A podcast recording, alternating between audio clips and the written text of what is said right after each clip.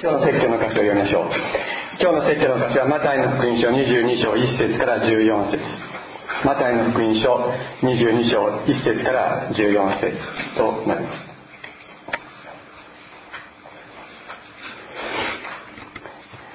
イエスはもう一度例えを持って彼らに話された。天の御国は王子のために結婚の披露宴を設けた王に例えることができます。王は招待しておいたお客を呼びにしもべたちを使わします。使わせたが彼らは来たがらなかった。それでもう一度次のように言いつけて別のしもべたちを使わした。お客に招いておいた人たちにこう言いなさい。さあ食事の用意ができました。お牛も太った家畜もほふって何もかも整いました。どうぞ宴会にお出かけください。ところが彼らは気にもかけずあるものはだけに別のものは商売に出て行きその他の者たちは王のしもべたちを捕まえて恥をかかせそして殺してしまった。王は怒って兵隊を出してその人殺しどもを滅ぼし彼らの町を焼き払った。その時王はしもべたちに言った。宴会の用意はできているが招待しておいた人たちはそれにふさわしくなかった。だから大通りに行って出会った者を皆宴会に招きなさい。それでしもべたちは通りに出て行って良い人でも悪い人でも出会った者を皆集めたので宴会場は客でいっぱいになった。ところで王が客を見ようとして入ってくるとそこに婚礼の礼服を着ていない者が一人いた。そこで王は言った。あなたはどうして、えー、礼服を着ないでここに入ってきたのですか？しかし彼は黙っていた。そこで王はしもべたちにあれの手足を縛って外の暗闇に追い出せ。そこで泣いて歯ぎしりするのだと言った。招待される者は多いが選ばれる者は少ないのです。えー、皆さんですねあのこれまで何とか結婚式に、え、出たことがあるのではないかと思います。もしあの結婚式に出たことがないという人がいるならばこれからそういうことがあると思います。そんな時ですねどんな気持ちでどんな服装で結婚式や披露宴に出かけるでしょうか。私あのオーストラリアから帰ってきたばっかりの時なんですけどもあの本当に帰ってきて本当にすぐの時に大学の同級生だった人が結婚をするということで招待状をもらいました。そして嬉しかったんですけど非常に困ったんですね。でなんで困ったかというと私は大学大学というところで実に14年間連続で休むことなく14年間ずっと学生だったんです。大学1年生入ってから博士課程終わるまで14年間もうよっぽど勉強が好きなんですね。それでですね。で特にオーストラリアでは、まあ、奨学金をもらって生活をしてましたで着るものも気にしてるといえばかっこいいんですけども気にするお金もなく、えー、着古したものを着て生活をしてました。で帰ってきてすぐだったもんで親から借金してる。で最初の給料をあのもらう前であってですね本当に何を着ていくかってことで非常に困ったことがありました。男はですね一度黒い礼服を作ればよほど体型が変わらない限りまあそれで OK なんですけど女性はなかなかそういうわけいきませんね。えー、実はあの昨日ですね家内がお友達の結婚式に行ったんです。で2週間前に私は家内と一緒に家内のその衣装を買いに行きました。でも本当にですねあのちょっと本人がいる前で言うのは何なんですけども 一緒にですね家内の結婚式の衣装を買いに行くの私はもう本当に楽しくて楽しくて仕方がないんです。もう本当に楽しいです。でなもうあれがいいあれでもないこれでもないってこう着替えてですね着せ替え人形になってあのあのこう着てるのを見てそしてそれで一番似合うのを決めてですね私がこうカードで払うわけです。でもう家に帰ってきたらまたファッションショーやだけですね。もう本当にね本当に楽しい。で本当に嬉しいです。で実はイエス様も私たちにそういうふうに思ってくださってるんじゃないかもっと思ってくださってるんじゃないかなと思うんです。私でさえ私が私の妻に対してこういうふうに私でさえ思うわけですから。イエス様は私たち一人一人にもっともっとそう思ってくださってるんじゃないかと私は思います。イエス様は私よりもキスってことは絶対ないですよね。イエス様は私よりもキスってことは絶対にないと思います。ね一番よく似合う衣装を私たちに着せようとしてくださる。さっき詩篇の30編ともに読みましたけれどもこういう言葉がありました。あなたは私のために嘆きを踊りに変えてくださいました。あなたは私の荒布を解き喜びを私に着せてくださいました。私の魂があなたを褒め歌い黙っていることがないために私の神主よ私は常しえまでもあなたに感謝しますとダビデ歌いました。私たちには嘆きや悲しみがやってくることはあるでしょう。人生歩いていてそういうことはないということはありません。必ずそういうことはあります。苦しみが多いこともある。しかしそれはですね神様はおっしゃるんです。それはあなたたちの悲しみの衣苦しみの子供っていうものを着なければいけない荒布を着なければいけないことがあるかもしれないけどもそれがあなた方の一番よく似合う服装じゃないんだって神様おっしゃるんですね。神様私たちに本当によく似合う服装を着せようとしておられる。それは何かというと喜びの衣装だっていうんです。主はあなたは私の荒布を解いて私に喜びを着せてくださったってダビデは告白しましたけれども神様はですね私たちに本当に喜びの衣装最高の喜びの衣装を私たちに着せようとしてくださって。それこそこにですね神様の無常のお喜びがあるのです。私たちが神様を褒めたたえ黙っていることができないほどの喜びを満たそうとしてくださっています。イエス様の福音は婚姻の宗教と呼ばれることがありますが結婚式の祝宴の喜びがですねイエス様の福音の特徴であるというのです。聖書の最後にヨハネの黙示録というところがあの黙示録という予言の書がありますがその19章にはですね子羊の婚姻に招かれた者は幸いだ。子羊の婚姻に招かれた者は幸いだという言葉が出てきます。イエス様が花婿そして教会が花花嫁だというのです。罪と問題だらけの教会が許され清められ市民も汚れもない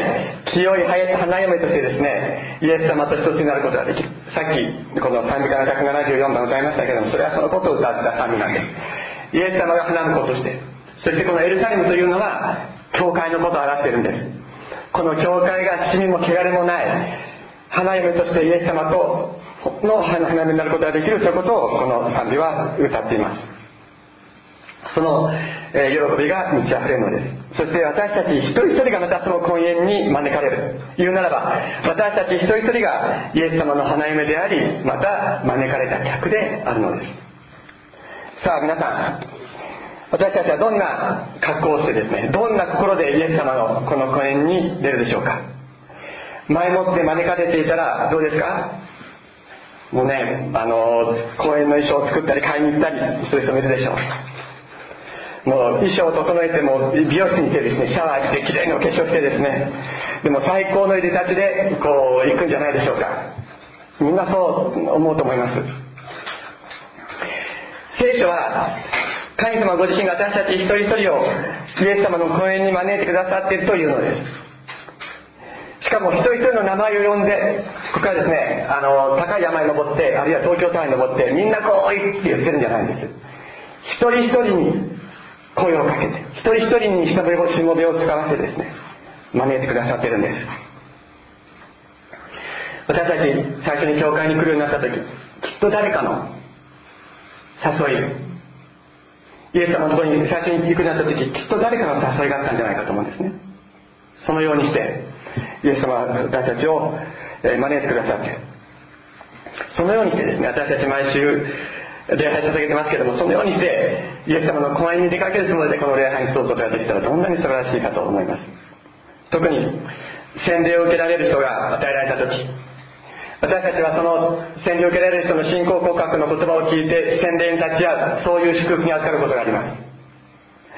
そこにですねイエス様の父親によって清められた市民も汚れもない一人の花嫁がイエス様との結婚の誓いをその厳粛な誓いの中に私たち自身も満ち溢れる喜び賛美感謝が湧き上がるというそのような経験をいたします。まさに私たち一人一人がイエス様の花嫁でありまたイエス様の婚宴に招かれた客なのであるのです。子羊の婚宴に招かれた者は幸いであるという神様の言葉が私たち一人一人に実現しているのです。そのようなことを、え念頭にそういうことをですねあの覚えながら今日の聖書の箇所を読むとこれイエス様が十字架にかかれる前の、えー、お話ですけれどもそのイエス様の思い身思いがあの伝わってくると思います。イエス様は最初や民の長老たちとの対決の中で王子の婚宴の例えをお形になりました。王というのは神様を指します。そして王子とはイエス様ご自身のことです。イエス様がこの地上にやってこられて神の民と一つとなって神の国をこの地に作ってくださるのです。それを王子の婚宴という言葉で比喩的に表しています。この王様はですね前もってしもべたち預言者たちを使わして客一人一人に正体の言葉を伝えさせます。さあおいでくださいと。息子の結婚式がありますのでどうぞやってきてください。ね、で招待された人たちはその時はね「はい分かりました」ってきっと言ったんだと思うんですよ。はい分かりました。いよいよ時がやってきて王子の結婚式の時となりました。王様は前もって招待しておいた人たちのところにしもべたちを使わします。さあ王子様の結婚の時が婚礼の時がやってきたのでお集まりください。とこれはイエス様がやってこられてそして神の国をこう述べ伝えられた時に共に喜ぶようにと神様はお招きになったのです。しかし招待されていた人たちは来たがらなかった。王はもう一度別のしもべたちを使わせて言わせます。さあ食事の用意ができました。お牛も太った家畜も振って何もかも整いました。さあ宴会にお出かけください。ところが彼らは気にもかけずある者は畑に別の者は商売に出て行きその他の者たちは王のしもべたちを捕まえて恥をかかせそして殺してしまった。王は怒って兵隊を出してその人殺しともを滅ぼし彼らの町を焼き払った。その時王はしもべしもべたちに言った。宴会の用意はできているが招待しておいた人たちはそれにふさわしくなかった。だから大通りに行って出会った者を皆宴会に招きなさいと言われています。イエス様はこれはイスラエルの歴史だとおっしゃるんですね。また今イエス様がやってこられた時のこのユダヤ人たちのイスラエル人たちの反応であると言っておられます。神様からの招待を無視し続けている。あるいは神様の招待を届ける、え、しもべたち預言者たちを殺し続けてきたのが神の民イスラエルではないのか。今イスラエルは退けられ神様の祝福の約束とは関係のなかった違法人が宴会に招かれる。神の国の祝福の中に生かされるということです。これは今は最後の時になってイスラエルの民がもう一度回復される時までこの教会がですねその招かれるものとなったわけです。ここに神様の身思いを踏みにじり続ける者たちに対する裁きと審判があります。しかしこの方ね本当に不思議な方だと思うんです。ななんでだなぜかというとですね私だったら自分の子供の結婚式に招く客って選ぶと思います。皆さんもそうじゃないですか。それなりにですね選ぶってことがあるんじゃないでしょうか。誰でも大通りに出かけて行って会った人をみんな連れてこいって言わないんじゃないかと思うんです。しかしこの方はですね良い人でも悪い人でも連れてこいっておっしゃる。ルカの福音書にはこの並行記事がありますけれども貧しい者や体の不自由な人を招けとおっしゃっているんです。どうしてかというとですね招いてくださる方の良さが招いてくださる人の素晴らしさが招かれる者たちを豊かにし癒しそして記憶するからです。大通りにいる者たち悪い者たち貧しいなりをしている者たち体が不自由で人の施しをあれに受けなければ生きていくことのできない者たちを神のことをすることができる方が招いてくださっているのです。来いと言ってくださる。誰でも来いと言ってくださっている。だから私たちは招かれたのです。ところがですねこの王様は招いた人たちに一つだけ一つだけ要求なさいました。それは何かというと婚礼の衣装を身につけるということです。皆さんどう思いますか？ついさっきまで道にいたんです。ひょっとしたらまだ仕事してたかもしれない。で道に座ってこと腰を受けていた者たちに婚礼の衣装を着て座れっていうのはちょっと無理な要求。という感じもしないではないですよね。ちょっと家に帰ってあのシャワー浴びてからみたいな感じではちょっとないような感じがするんです、えー、神学者たちもこのことについては議論してきました、まあ、いろんな考えがありますけれどもある人たちはあのー、アルブシンスとかですねそういう人たちを含めてある人たちはこのように考えています。王様は婚礼の衣装を招待人たち人たち全員に与えた。与えたのであると。昔オリエントのオリエントではですねあの王様は非常に大きな権力と富を持っていましたけれども招待した人たちに王様自身が婚礼の衣装を与えるということがあったそうです。ですから婚礼の衣装を身につけていなかった人っていうのは王である神様のその恵みですね。が神様がこれを着なさいって言って与えてくれたものを着なかったものだというのです。罪と汚れを覆い隠してくれる義の衣を着せてくださる神様がいます。しかしこの衣を着ることなしに神様の前に出ることはできないのです。それはただイエス様ありがとうございます。私はあなたを信じます。どうぞ私を清めてください。私を救ってくださいと祈ることです。あなたを信じますと。イエス様を信じる者たちはこのその罪の全てを覆い隠していただき清められたもの正しいものとして神様の前に出ることができるのです。自分で義の衣婚礼の衣装を用意することができないものを本当に喜びを持って美しく装わせてくださる神様がいるとイエス様はおっしゃっています。先ほども引用しましたけれども私はこの箇所について思い巡らしていた時にずっとあの詩篇30編の言葉が頭の中を巡っていました。あなたは私のために嘆きを踊りに変えてくださいました。あなたは私の荒布を解き喜びを私に着せてくださいました。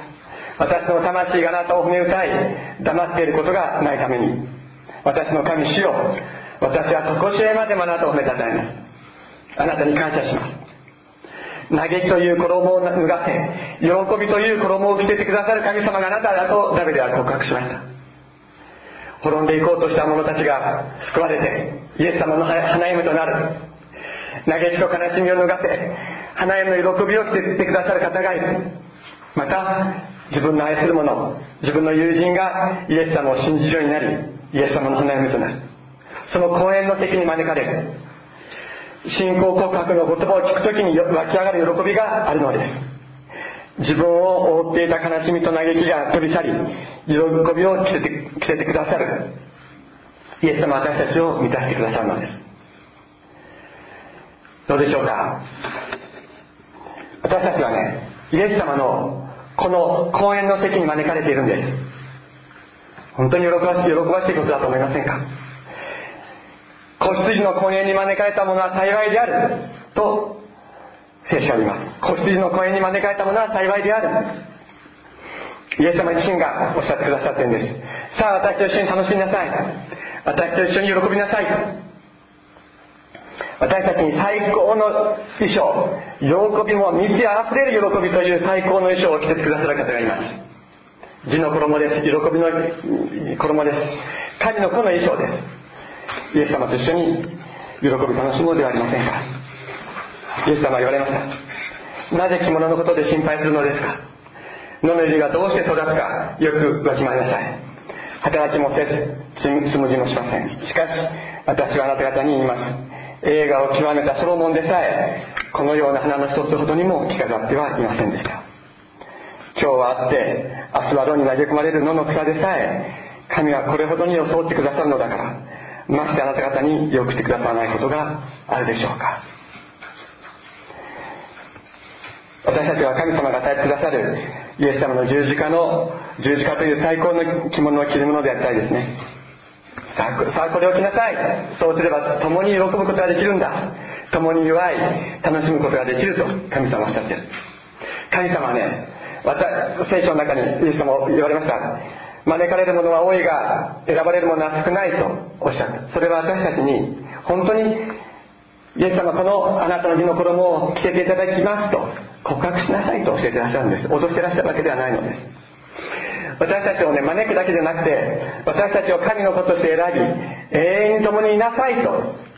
言ってくださる方がいるのですから私たち本当にこれを喜んで神様の前にどうぞよろしくお願いしますと言いながら言っていきましょう。お祈りをしましょう。天のお父様尊いのを褒めたたえます。私たちの嘆き私たちの悲しみのあらんのを解いて喜びという本当に素晴らしい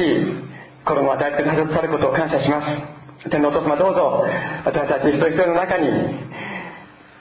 あなたを褒めたたえる喜びの声を天皇お父様喜びの命をどうぞ満たしてくださいますようにお願いいたします。天皇お父様あなたが私たちを招いてくださっているあなたの講演に招いてくださっています。主様そのことを本当に感謝しつつ天皇お父様あなたを賛美しつつ生きることができますように私たちを導いてください。天皇お父様どうぞ今週1週間私たち一人一人の上にあなたのあふれる祝福を注ぎ命を注ぎどうぞその歩む全ての道を守り導いてくださいますように心から感謝して尊いイエス様のお名前によってお祈りいたします。アメン、えー